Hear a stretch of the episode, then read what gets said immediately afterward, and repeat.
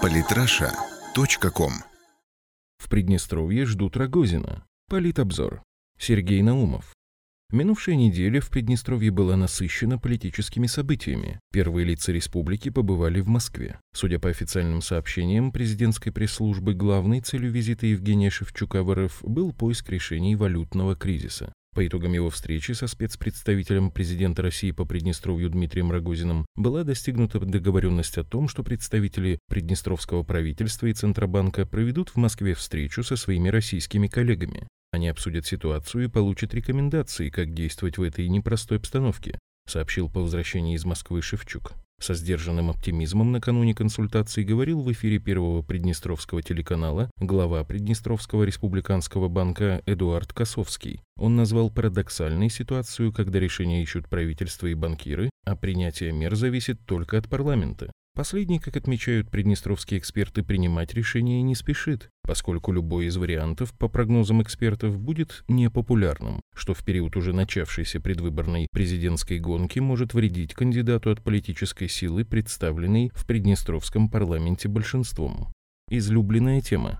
Побывал в Москве и глава парламента Красносельский. Он посетил съезд «Единой России». Приднестровский сегмент соцсетей пестрит фотографиями, сделанными на полях съезда, где Красносельский запечатлен то рядом с Собяниным, то рядом с Нарышкиным. Отсутствие на сайте парламента информации о встречах с ними породило немало едких комментариев в соцсетях, обвиняющих спикеров в холостых поездках и самопиаре. Позже, по возвращении, делясь с недавно учрежденным собранием первых депутатов итогами поездки, Красносельский назвал самым главным в контексте совершенного визита экономический вопрос. Сегодня во главе угла должна стоять экономическая составляющая. Важно не допустить обвала экономики и обнищания людей, сообщил он. Какие экономические решения обсуждались, если такое обсуждение вообще имело место, по итогам поездки спикера не сообщалось? Состоялась у Красносельского встреча с Рогозиным, который, как сообщил по приезду спикер, выразил желание встретиться с парламентариями в ходе ранее заявленного июльского визита в Приднестровье. В Москве Красносельский принял участие в парламентском круглом столе и провел пресс-конференцию в парламентской газете.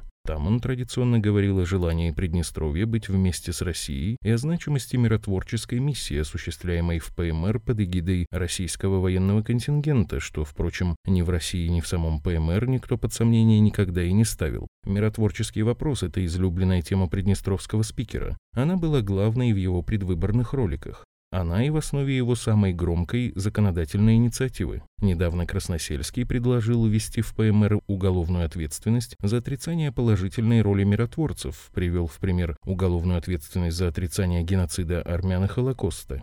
В России такую инициативу восприняли неоднозначно. Сам факт принятия законопроекта наводит на мысль, что в Приднестровье могут быть люди, отрицающие положительную роль России и российских миротворцев. Вряд ли приднестровец, находясь в здравом уме и твердой памяти, может поставить под сомнение позитивное значение России и ее солдат в истории республики, писала «Русская планета» в статье «Политики делят миротворцев». Не поняли инициативу и миротворцы. Так, сопредседатель Объединенной контрольной комиссии, руководящего органа миротворческой операции Олег Беляков подчеркивал, что в Приднестровье российские миротворцы тесно связаны с понятиями «Родина», «Отечество», поэтому необходимости в предлагаемых нормах Уголовного кодекса нет. Говорили на неделе о миротворческой миссии сами российские военнослужащие. 2 июля оперативная группа российских войск в Приднестровье праздновала 21-ю годовщину со дня образования. Начальник ОГРВ Дмитрий Зеленков благодарил Шевчука за создание комфортных условий службы и чуткое внимание к миротворцам. На празднике присутствовали и президент, и председатель правительства ПМР, главы силовых ведомств, представители духовенства, ветераны. Спикер Красносельский в гарнизонном офицерском клубе, где состоялось мероприятие, замечен не был. А судьи кто?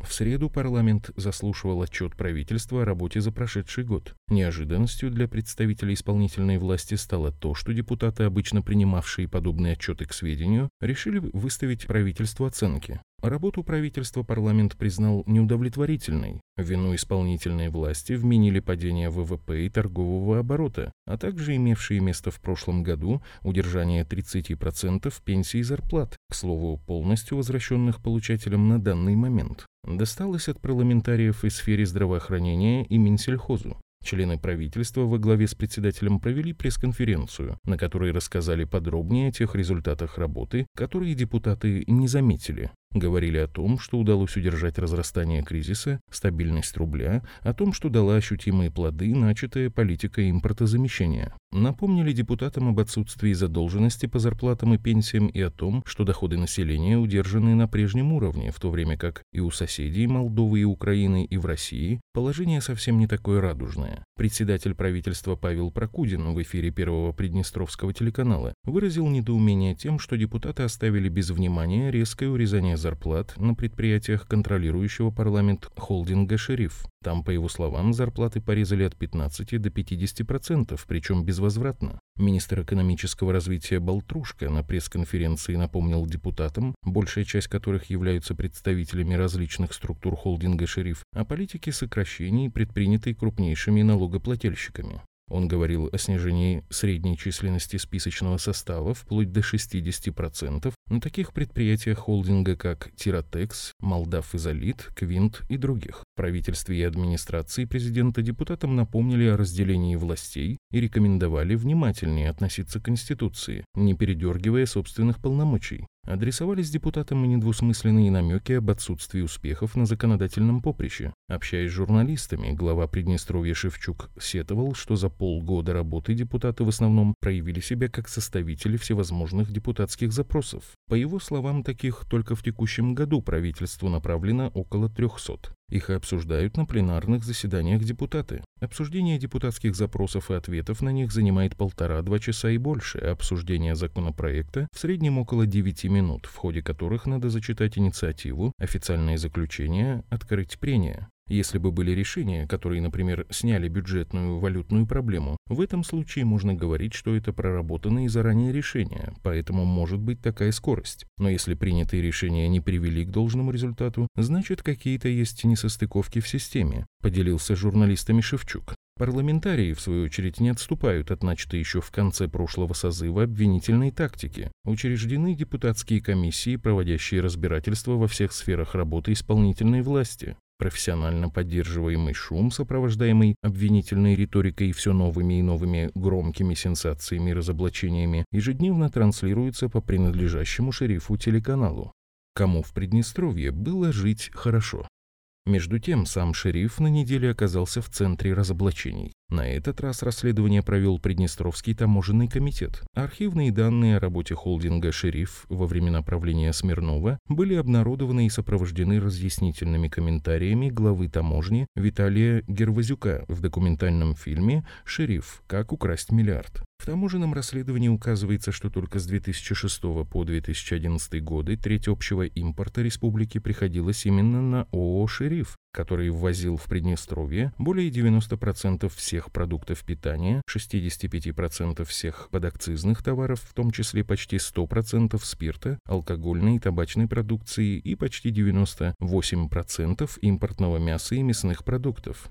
Все это, по данным таможенного комитета, ввозилось с полным освобождением от уплаты шерифа от таможенной пошлины. Другим фирмам таких преференций не предоставлялось. Таможенники говорят, что только за эти годы сумма льгот коммерческой фирме по мясу и мясным продуктам составила более трети миллиарда долларов США. А это практически годовой республиканский бюджет страны, отметил глава таможенного ведомства Гервазюк. Эксперты подсчитали, что таможенная нагрузка на фирму составляла всего один с небольшим процентов, в то время как для всех остальных экономических агентов таможенная нагрузка, установленная действующим на тот момент президентом ПМР Игорем Смирновым составляла около 55%. По оценкам специалистов ГТК, только по товарам подакцизной группы за 6 лет недопоступления в госбюджет от шерифа составили почти 358 миллионов долларов США, а это почти годовые расходы на выплату пенсий и зарплат бюджетникам Приднестровья. По иным категориям товаров, в том числе и по продуктам питания, бюджет государства тогда же не досчитался более 235 миллионов долларов США. Показанный по местному телевидению и широко разлетевшийся по соцсетям документальный фильм о шерифе имел эффект разорвавшейся бомбы, ведь именно эта коммерческая структура, воодушевленная победой своих представителей на недавних парламентских выборах, планирует занять и президентское кресло. Подлили масло в огонь молдавские соседи, очевидно, не приняв в расчет вполне лояльную политику, финансируемой шерифом, политической силы в отношении Республики Молдова и ее официальное молчание на всевозможные выпады со стороны молдавских властей, которые, если и встречают реакцию, то исключительно со стороны главы Республики Шевчука и подконтрольного ему МИДа.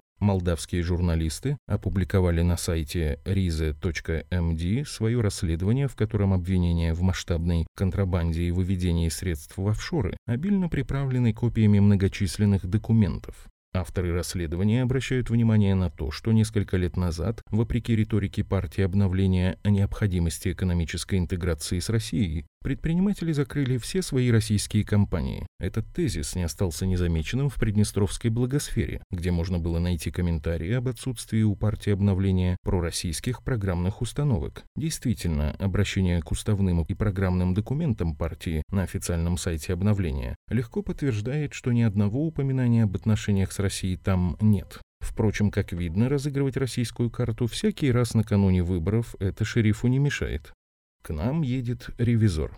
Тем временем Приднестровье готовится к визиту Дмитрия Рогозина. Планируется, во всяком случае, именно такое заявление сделал Красносельский, что Рогозин посетит и Приднестровский парламент, где, по его словам, общение в присутствии СМИ будет сведено к 15 минутам, после чего состоится откровенный разговор за закрытыми дверьми. И пока с экранов ТСВ и в эфире подконтрольных шерифу радиостанций ежечасно сообщается о том, что Рогозин едет к Красносельскому, что, видимо, должно предстать большим достижением последнего, общественность ждет от этого визита мудрой и примирительной дипломатии. Я надеюсь, что Дмитрию Рогозину с его большим политическим опытом, с его человеческими качествами, которые он демонстрирует, определенной мудростью, все-таки удастся стать тем звеном, которое соединит все ветви власти в деле развития Приднестровья, комментирует по местному телевидению предстоящий визит университетский преподаватель Светлана Осипова. Такой маленькой стране, как нашей, нельзя в тех условиях, когда вокруг нас страны, которые, скажем так, недружелюбны сегодня к нам, нам необходимо единство и всех ветвей власти, и всего народа в отстаивании своих интересов,